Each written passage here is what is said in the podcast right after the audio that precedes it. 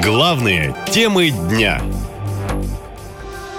Что скрывают власти Питера? В Петербурге отменили военный парад в честь снятия блокады Ленинграда. Традиционный военный парад на Дворцовой площади в честь 80-й годовщины снятия блокады Ленинграда планировали пафосно провести в начале следующего года. О том, что его не будет, сообщил губернатор города Александр Беглов. По просьбе Министерства обороны Оргкомитет принял решение не проводить 27 января военный парад на Дворцовой площади. Вместо него состоится выставка военной ретро-техники. Причины губернатор не назвал, но военные эксперты связывают решение с вопросами безопасности. Все лето дроны атаковали разные регионы страны практически каждый день. Кроме того, показывать на параде сейчас попросту нечего. Вся военная техника задействована в спецоперации, уверен военный аналитик Сергей Кравцов.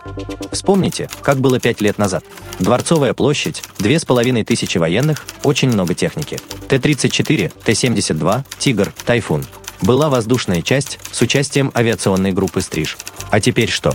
Люди и вооружение на фронте. Очень много уничтожено. Что на параде показывать? Плюс, если по нам уже бьют в Пскове, то что мешает обстрелять военный парад в Питере? Безопасных мест в стране не осталось, и власти это понимают. Все это означает, что уже даже власти крупных регионов признают, спецоперация окончательно перешла на территорию самой России. Раньше бы чиновники никогда не пошли на отмену военных парадов в честь юбилейных дат. А теперь массовых мероприятий, да еще и военной тематики попросту опасаются. А журналисты подсчитали, что за полтора года СВО на страну было совершено более полтысячи атак. И с каждым днем их становится все больше. Наша лента. Коротко и ясно.